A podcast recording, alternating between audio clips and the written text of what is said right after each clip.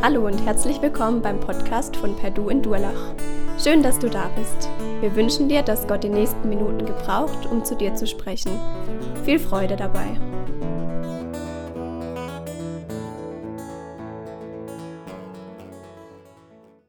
Bevor ich euch verrate, was das konkrete Thema ist, wollen wir uns gemeinsam mal zwei Videos anschauen. Äh, vielleicht erratet ihr ja, was das mit dem Thema zu tun hat. Ja, ich weiß nicht, wie es euch geht, ob ihr da auch einen Kontrast wahrnehmt zwischen den beiden Videos. Ich habe so den Eindruck, bei uns so, wir rasten aus, wenn wir irgendwie, wenn eine neue Konsole rauskommt, dann spielen die Leute verrückt. Ähm, und ähm, auf der anderen Seite hier in dem Video, was ihr zuletzt gesehen habt, es wurde letztes Jahr in Sambia gedreht. Da haben Menschen teilweise zum ersten Mal in ihrem Leben eine eine eigene Bibel in den Händen gehalten und ich fand es irgendwie sehr bewegend zu sehen, mit was für einer überschwänglichen Freude sie diese Bibel irgendwie entgegengenommen haben. Und äh, ja, deswegen heute soll es um die Bibel gehen und auch in den nächsten drei Wochen. Heute ist der Start von einer neuen Predigtserie, die Bibelfestheit heißt. Ich äh, starte heute so mit den Grundlagen. Dann beim nächsten Mal soll es um aktuelle Fragen unserer Zeit gehen und dann äh, in zwei Wochen um äh, wie wir die Bibel praktisch anwenden können. Heute konkret wollen wir uns die Frage stellen, ob die Bibel deine Autorität ist. Und das wollen wir in drei Schritten tun. Ähm, erstens, wo wir so die Frage beantworten, verdient die Bibel denn deine Autorität? Dann als zweites, wie wird die Bibel zu meiner Autorität oder was bedeutet es eigentlich? Und dann im dritten Schritt, wie kann ich in der Autorität der Bibel bleiben. Ja, Autorität, was ist es eigentlich? Ich habe hier mal eine Definition von Wikipedia genommen. Da heißt es, Autorität ist das Ansehen, das einer Person oder Sache zugeschrieben wird, sodass sich andere Menschen in ihrem Denken und Handeln nach ihr richten. Autorität heißt also, dass Denken und Handeln danach ausgerichtet wird. Und ja, was beeinflusst denn so unser Denken und Handeln? Ich glaube, zum einen die Medien, Social Media, vielleicht Influencer, ähm, ja, die so sagen, was gerade in ist, wo man gerade hinreisen muss auf jeden Fall. Ähm, vielleicht ähm, sind es Wissenschaftler, ähm, die sagen, ja, was wahr ist und wie die Gesetze funktionieren und was, wie wir uns deswegen verhalten sollen. Ähm, vielleicht ist es auch ein Stück weit auch das Grundgesetz, die Gesetzgebung, ähm, was unser Denken bestimmt und dementsprechend auch unser Handeln. Und ich denke, es können auch Pastoren zum Beispiel sein, die Theologie studiert haben und die einfach Einfluss haben und äh, die Dinge weitergeben. Und ich glaube, das ist ganz normal, dass diese Dinge unser Leben ähm, bestimmen oder prägen ein Stück weit. Äh, und ja, fragt euch mal, was wirklich so der, der Haupteinfluss in eurem Leben ist, was bei euch Autorität hat. Wenn wir jetzt zu der Frage kommen, okay, all diese Sachen haben Autorität, verdienen es denn die Bibel Autorität zu haben, finde ich es krass, was bekannte Persönlichkeiten äh, über die Bibel sagen. So zum Beispiel George Washington, der sagt, ohne Gott und die Bibel ist es unmöglich, die Welt richtig zu regieren. Oder auch Dietrich Bonhoeffer, der gesagt hat, ich glaube, dass die Bibel allein die Antwort auf alle unsere Fragen ist. Und dass wir nur anhaltend und demütig zu fragen brauchen, um die Antwort von ihr zu bekommen. Für die Bibel, für die beiden ist die Bibel wichtig. Und ja, ist die Frage, verdient es wirklich so wichtig zu sein, wie es bei diesen beiden der Fall zu sein scheint? Und was macht die Bibel denn anders als vielleicht jedes andere Buch?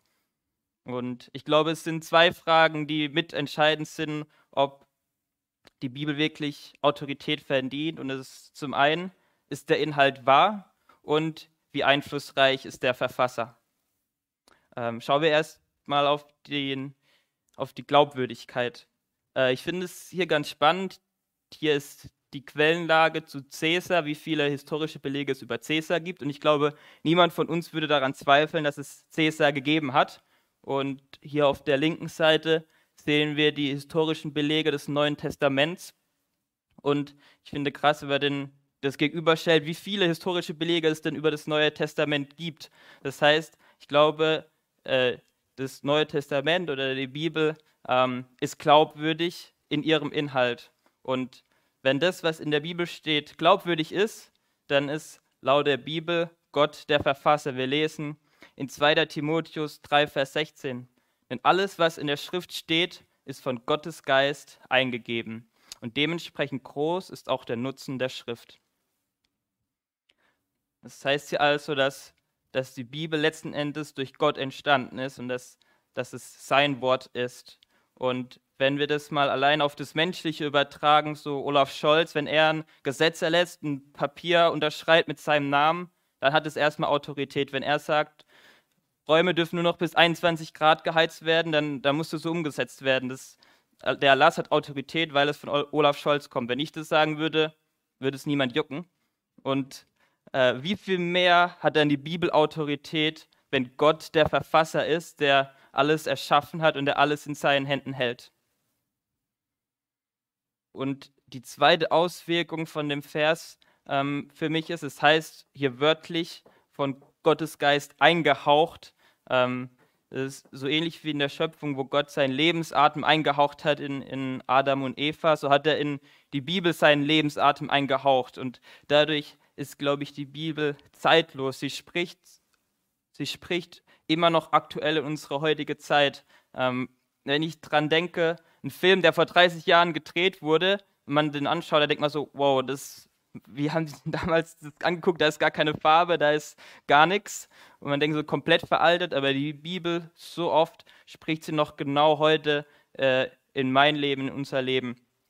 Ähm, sie ist zeitlos und weil dieser Lebensatem in ihr steckt, ist es immer wieder, dass, dass das, wenn wir uns damit beschäftigen, so ein Funke auch auf uns überspringt.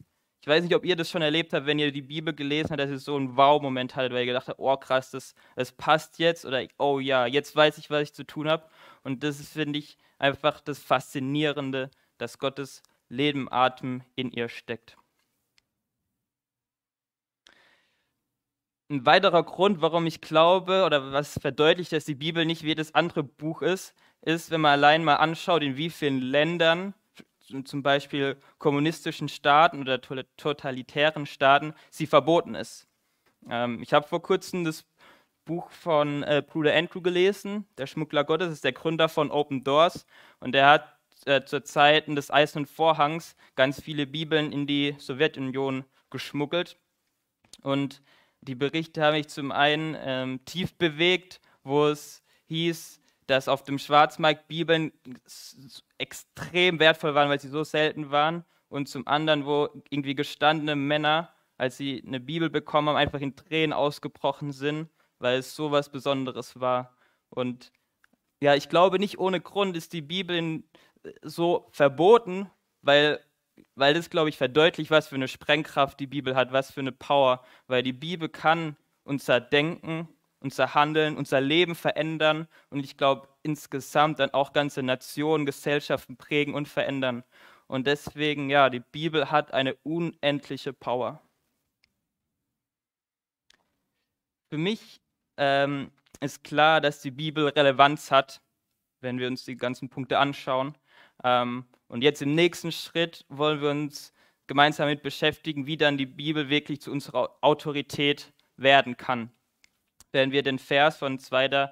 Timotheus 3 weiterlesen, heißt es danach, äh, die Bibel, sie unterrichtet in der Wahrheit, deckt Schuld auf, bringt auf den richtigen Weg und erzieht zu einem Leben nach Gottes Willen.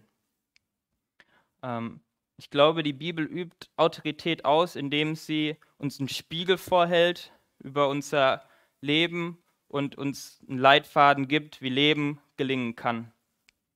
Bei mir ganz konkret äh, merke ich das, dass ähm, immer wieder die Bibel auch in mein Leben spricht und mich korrigiert. So jetzt in dieser Übergangsphase nach Spanien ähm, habe ich teilweise versucht, zwei Unternehmen gegeneinander auszuspielen, um möglichst viel Gehalt irgendwie rauszubekommen.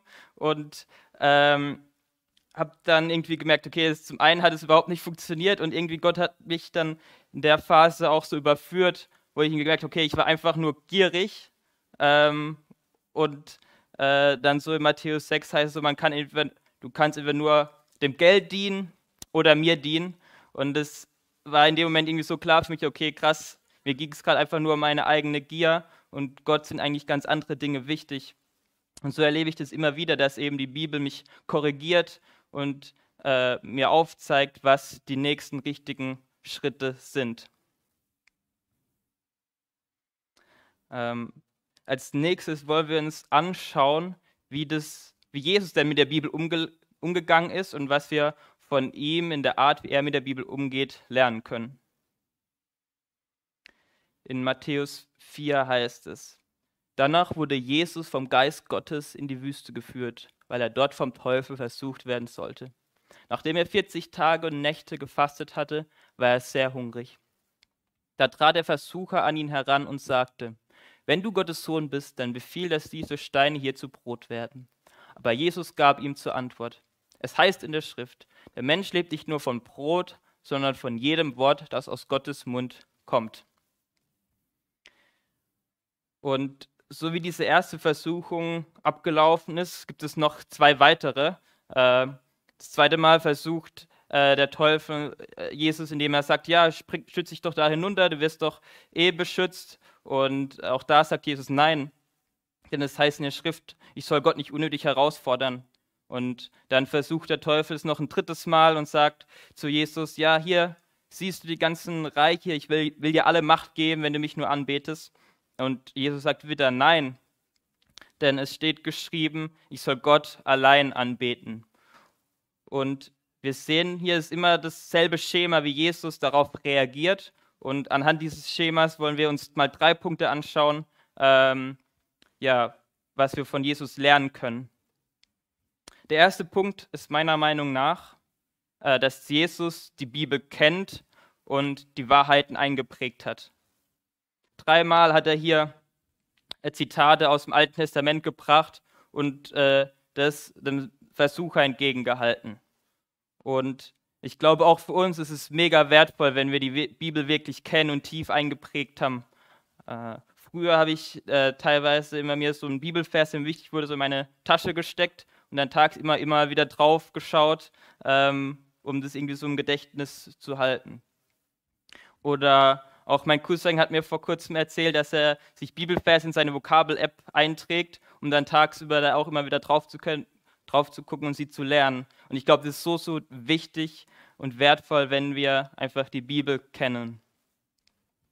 Und ich glaube, es hat auch einen extremen Wert, wenn wir so, so früh wie möglich kennenlernen. Ich habe vor kurzem mit einer Frau gesprochen, die erst so mit 40 Jahren zum Glauben kam und sie sagte, für sie war es extrem schwierig, so ihr ganzes Denken und Handeln umzustellen, nachdem sie 40 Jahre irgendwie ganz anders gelebt hat äh, und es eine ziemliche Umstellung war. Und ich glaube, deswegen ähm, können wir extrem dankbar sein, wenn wir irgendwie früh so von Gottes Wort gehört haben und uns vorgelebt wurde, was es bedeutet, so in der Autorität der Bibel zu leben. Ähm, und deswegen ähm, ja, es ist, glaube ich, auch super cool, dass es hier die Kinderarbeit gibt, aber auch, wenn ihr euren Kindern einfach Gottes Wort früh weitergebt, weil sich das auszahlt. Allein wenn ich zurückschaue, ganz viel kann ich irgendwie so auf meine Kindheit zurückgreifen, wo irgendwie so die Grundlagen gelegt wurden. Ähm, und dafür bin ich extrem dankbar. Den zweiten Schritt, den wir von Jesus lernen können, äh, ist meiner Meinung nach, dass man ähm, in dem Moment, wo Zweifel, Lügen kommen, dass man dem einen Riegel, vorschiebt. Jesus sagt hier so ganz direkt und klar, weg mit dir, Satan. Und äh, dann eben, denn es heißt in der Schrift, und ich glaube, diesen Riegel können wir vorschieben, indem wir uns auf die Wahrheit berufen. Und diesen Riegel vorzuschieben, kann, glaube ich, in zwei Richtungen passieren. Zum einen, dass wir uns selbst manchmal einen Riegel vorschieben müssen, irgendwie uns an Selbstzweifeln, bin ich wirklich wertvoll? Ja, du bist wertvoll, du bist in Gottes Ebenbild geschaffen, du kannst es zu dir selber sagen.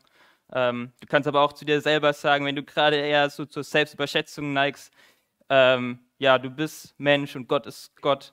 Ähm, also wir können uns selber den Riegel vorschieben und die Wahrheiten der Bibel zu uns selber sagen.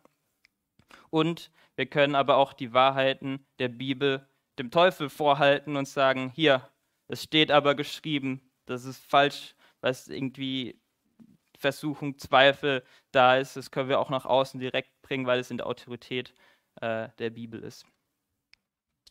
Und das Dritte, was Jesus gemacht hat, er kennt die Wort, er schiebt den Riegel vor und er gehorcht der Bibel und er handelt danach. Wir, wir sehen hier, er hat weder aus dem Stein das Brot gemacht, noch hat er sich hinuntergestürzt und ähm, Gott herausgefordert und er hat allein Gott angebetet. Und ich glaube, deswegen ist auch für uns wichtig, dass wir nicht nur den Inhalt der Bibel kennen, sondern auch danach handeln. Und ähm, ganz konkret hatte das eben so im Vorgespräch von der Bibel folgendermaßen gesagt, dass, dass es wichtig ist, dass die Reihenfolge geklärt, hat, dass, geklärt ist, dass die Bibel zuerst kommt und sich alles andere danach messen muss und dass die Bibel der Maßstab ist. Das heißt auch, mein, mein Leben muss, muss sich an der Bibel messen, mein Denken, mein Glauben und sogar meine Pläne und Gefühle äh, darf ich an der Bibel messen und nicht andersrum. Was das konkret heißt oder wie das praktisch werden kann, ist meiner Meinung nach, wie triffst du Entscheidungen und wie reagieren wir in Schwierigkeiten. Hm. Weil, weil wir es teilweise so, wenn ich mich mit meiner Frau gestritten habe, ist so mein erster Impuls. Ich will sofort für mein Recht einstehen. Ich neige dazu, sehr unwertschätzend zu sein. Ich will irgendwie Sachen aus der Vergangenheit hochholen. Und das führt dann manchmal zu einer äh, Konfliktspirale. Ähm, und teilweise ist es aber auch so, dass wir irgendwie, wenn ich es schaffe, in so Momenten nicht auf irgendwie Worte, Wahrheiten aus der Bibel zu berufen oder in den Kopf zu holen, dass äh, Gott sagt, ja, vergebe siebenmal, siebzig Mal. Achte den anderen höher als dich selbst ähm, geht, liebe deine Frau, dann ist es echt krass, wie teilweise die Situation auch ganz, ganz anders verlaufen können. Und ich glaube, das ist ähm, einfach die Kraft der Bibel. Wenn wir, sie, wenn wir uns auf sie berufen, kann unser Leben einfach ganz anders ablaufen und Situationen sich völlig anders entwickeln. Und ähm, die dritte Frage ist auch, wie viel Zeit verbringst du mit der Bibel im Vergleich zu anderen prägenden Einflüssen? Ähm, wenn ich da in, in, mein Leben schaue, ich, ich versuche immer morgens mir so 30 Minuten Zeit zu nehmen, so mit Gott. Und teilweise, je nachdem, wenn ich mich nochmal umdrehe, werden es dann vielleicht auch mal nur fünf Minuten. Und wenn ich das allein ins Verhältnis setze, wie oft ich auf mein Handy schaue, äh, das ist irgendwie schon erschütternd und äh, vermutlich geht es euch ähnlich, denn in Deutschland ist der Schnitt für die Smartphone-Nutzung über drei Stunden in manchen anderen Ländern sogar über vier Stunden. Das heißt ein Drittel der wachen Zeit. Und wenn man einfach so viel Zeit mit den anderen Einflüssen verbringt, ist ja irgendwie klar, was schleichend immer mehr zu unserer Autorität wird oder uns beeinflusst. Und deswegen glaube ich, stelle ich mir auch persönlich die Frage, wie ich es irgendwie schaffen kann, so prägende Einflüsse, die vielleicht nicht so gut sind, zu reduzieren und der Bibel mehr Raum zu geben in meinem Leben, in meinem Alltag. Und da sind wir eigentlich direkt schon mitten jetzt im dritten Punkt oder in der dritten Fragestellung. Ähm, wie können wir es schaffen, in der Autorität der Bibel zu bleiben? Und da im, im ersten Schritt wollen wir uns mal anschauen, was sind denn so Sachen, die uns eigentlich davon abbringen wollen, dass wir uns eben immer von der Bibel wieder neu ausrichten lassen.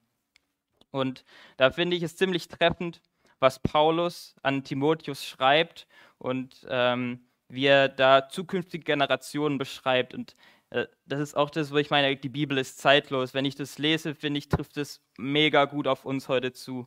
Ähm, Paulus schreibt nämlich, die Menschen werden selbstsüchtig sein, von nichts zurückschrecken, um ihre Ziele zu erreichen. Ihr ganzes Interesse gilt im Vergnügen, während Gott ihnen gleichgültig ist. Ich glaube, unsere Herausforderung ist nicht, dass wir äh, keine Bibel haben, sondern dass uns andere Dinge wichtiger sind. Und häufig ist das andere wir selbst, dass äh, unser Vergnügen im, im Mittelpunkt steht und nicht, äh, ja, was Gottes Wille ist. Und ja, deswegen die Frage an uns, steht dein Vergnügen, deine Erfahrungen und deine Bedürfnisse über der Bibel oder darf die Bibel dich, deine Träume, Pläne, Erfahrungen und Gefühle einordnen und korrigieren? Neben dem, dass dass oft wir uns selbst irgendwie äh, ja, die Bibel vom Zentrum verstoßen, ist das Zweite, äh, wie wir in Matthäus gelesen haben, glaube ich, der Teufel, der immer wieder die Bibel verdrehen möchte. Äh, er sagt ja auch zu Jesus, äh, ja, das, du kannst dich doch hinunterstützen, denn es heißt doch in der Schrift. Und äh, er verdreht also und ähm, reißt aus dem Kontext. Der Teufel wird auch als der Vater der Lüge bezeichnet. Und deswegen ist es, glaube ich, extrem wichtig, dass wir die Bibel im Ganzen kennen, ähm, im Kontext und das äh, einfach entgegenhalten können. Hm, und was ich aber auch spannend finde, am Ende von Matthäus muss der Teufel dann fliehen, als Jesus die Wahrheit gebraucht hat. Und ich glaube, wenn wir ähm, uns auf die Wahrheit berufen, äh, kann, dem, kann der Teufel da langfristig nichts entgegensetzen. Und trotzdem wird er es immer wieder versuchen. Und deswegen sagt auch Paulus zu Timotheus, halte fest, halte an der Lehre fest. Und ich glaube, das ist nichts, was automatisch passiert oder ähm, ja einmal gemacht ist und dann ist ist es abgeschlossen, sondern es ist ein fortwährender Prozess, eine aktive Handlung daran festzuhalten, an Gottes Wort. Und nichtsdestotrotz gibt es, glaube ich, manchmal so Scheidepunkte im Leben, äh, die ganz besonders entscheiden, woran wir festhalten. Ähm, bei mir im Leben war es so, ähm, ich bin christlich aufgewachsen und dann irgendwas so Zeit des Abis ähm, habe ich irgendwie viele Fragen und Zweifel gehabt, weil ich mich gefragt habe, okay, glaube ich wirklich, weil es die Wahrheit ist oder nur, weil ich so erzogen wurde, weil es mir so von klein auf gesagt wurde, ja, das ist richtig. Ähm, also hatte irgendwie viele Zweifel und habe Dinge in Frage gestellt auf der einen Seite. Auf der anderen Seite war es dann halt auch so Ende der Abi-Zeit, wo man sich so gedacht hat, okay, vielleicht kann ich die Zeit noch mehr genießen, wenn ich jetzt nicht so mega äh, eng mit Gott unterwegs bin. Und das so in Kombination hat dazu geführt, dass, äh, dass ich irgendwie über mehrere Wochen hinweg nicht mehr so in der Bibel gelesen habe und irgendwie das auch für mich nicht mehr so eine Rolle gespielt hat. Und ähm, was für mich dann aber irgendwie krass war, als ich eben mehrere Wochen da eigentlich von entfernt hatte, lag ich einmal nachts im Bett, konnte nicht schlafen, hatte irgendwie, war umgetrieben und hatte aber noch eine Bibel neben meinem Bett liegen, habe dazu gegriffen, habe den ersten Vers aufgeschlagen, der so kam und das war dann Philippa 2, wo es heißt, denn euer Leben soll hell und makellos sein. Dazu müsst ihr unerschütterlich an der Botschaft Gottes festhalten, die euch das Leben bringt. Und in dem Moment fand ich das so krass, weil ich den Eindruck hatte, dass Gott das direkt zu mir sagt, so ja, halte unerschütterlich fest. Und irgendwie in dem Moment wurde mir das Neue so bewusst, dass das wirklich so ist, dass Gottes Wort die Wahrheit ist und äh, dass es wahr ist. Und irgendwie so auf, mit, auf einmal waren diese Unruhe, diese Zweifel weg und ich wusste, es ist richtig. Aber ich glaube, diese Scheidepunkte, äh, die sind nicht, nicht leicht. Es gibt andere, mit denen ich aufgewachsen bin, die auch so voll im Glauben unterwegs waren, die sich an so Scheidepunkten anders entschieden haben und deren Leben heute ganz anders verläuft, wo die Bibel keine Autorität mehr spielt. Deswegen, wenn du in so einer Phase bist, nimm das ernst und irgendwie geh mit Leuten ins Gespräch, stell deine Fragen, weil ich glaube, weil die Bibel die Wahrheit ist, dürfen wir sie auch hinterfragen, weil sie Bestand hat. Aber tausche dich aus mit anderen Leuten. Ich glaube, es gibt auch viele Leute, die sich vielleicht schon ähnliche Fragen gestellt haben wie du. Ähm, und ich möchte dich auch ermutigen, einfach Gott zu fragen, dass er dir das nochmal neu offenbart, dass sein Wort die Wahrheit ist. Und ich glaube, manchmal ist es auch einfach dran, unerschütterlich festzuhalten an dem, was die Wahrheit ist. Ich möchte zum Schluss kommen.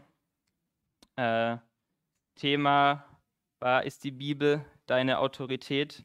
Wir haben uns angeschaut, warum die Bibel glaubwürdig ist, warum sie Autorität hat, weil Gott der Verfasser ist und unglaublich mächtig ist.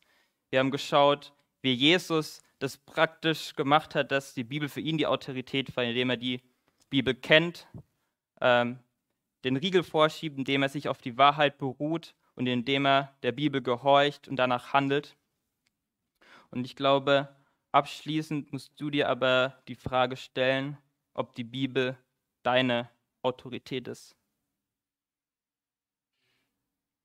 Und wenn sie das gerade nicht ist, dann nutzt doch den Moment, das neu festzumachen und ähm, ja, dich in Gottes Hände zu werfen, weil es lohnt sich. Ich möchte zum Abschluss noch beten.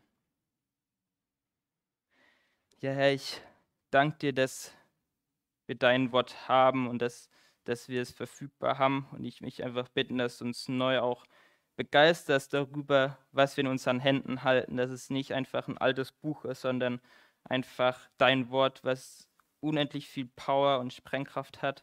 Mach uns das ganz neu bewusst, was für ein Geschenk das auch ist.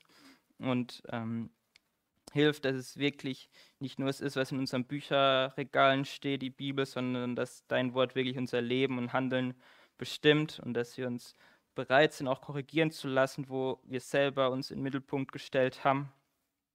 Und ähm, ich danke dir, dass, dass es sich lohnt, an dir festzuhalten. Ich möchte dich einfach für alle bitten, die, die gerade aus welchen Gründen auch immer umgetrieben sind und nicht wissen, was wahr und falsch ist und dass du ihnen die Kraft gibst, wirklich festzuhalten an dir, äh, einfach unerschütterlich. Ja. Und ich danke dir für den Tag, dass du da bist und ähm, ja, möchte uns einfach alle segnen in deinem Namen. Amen.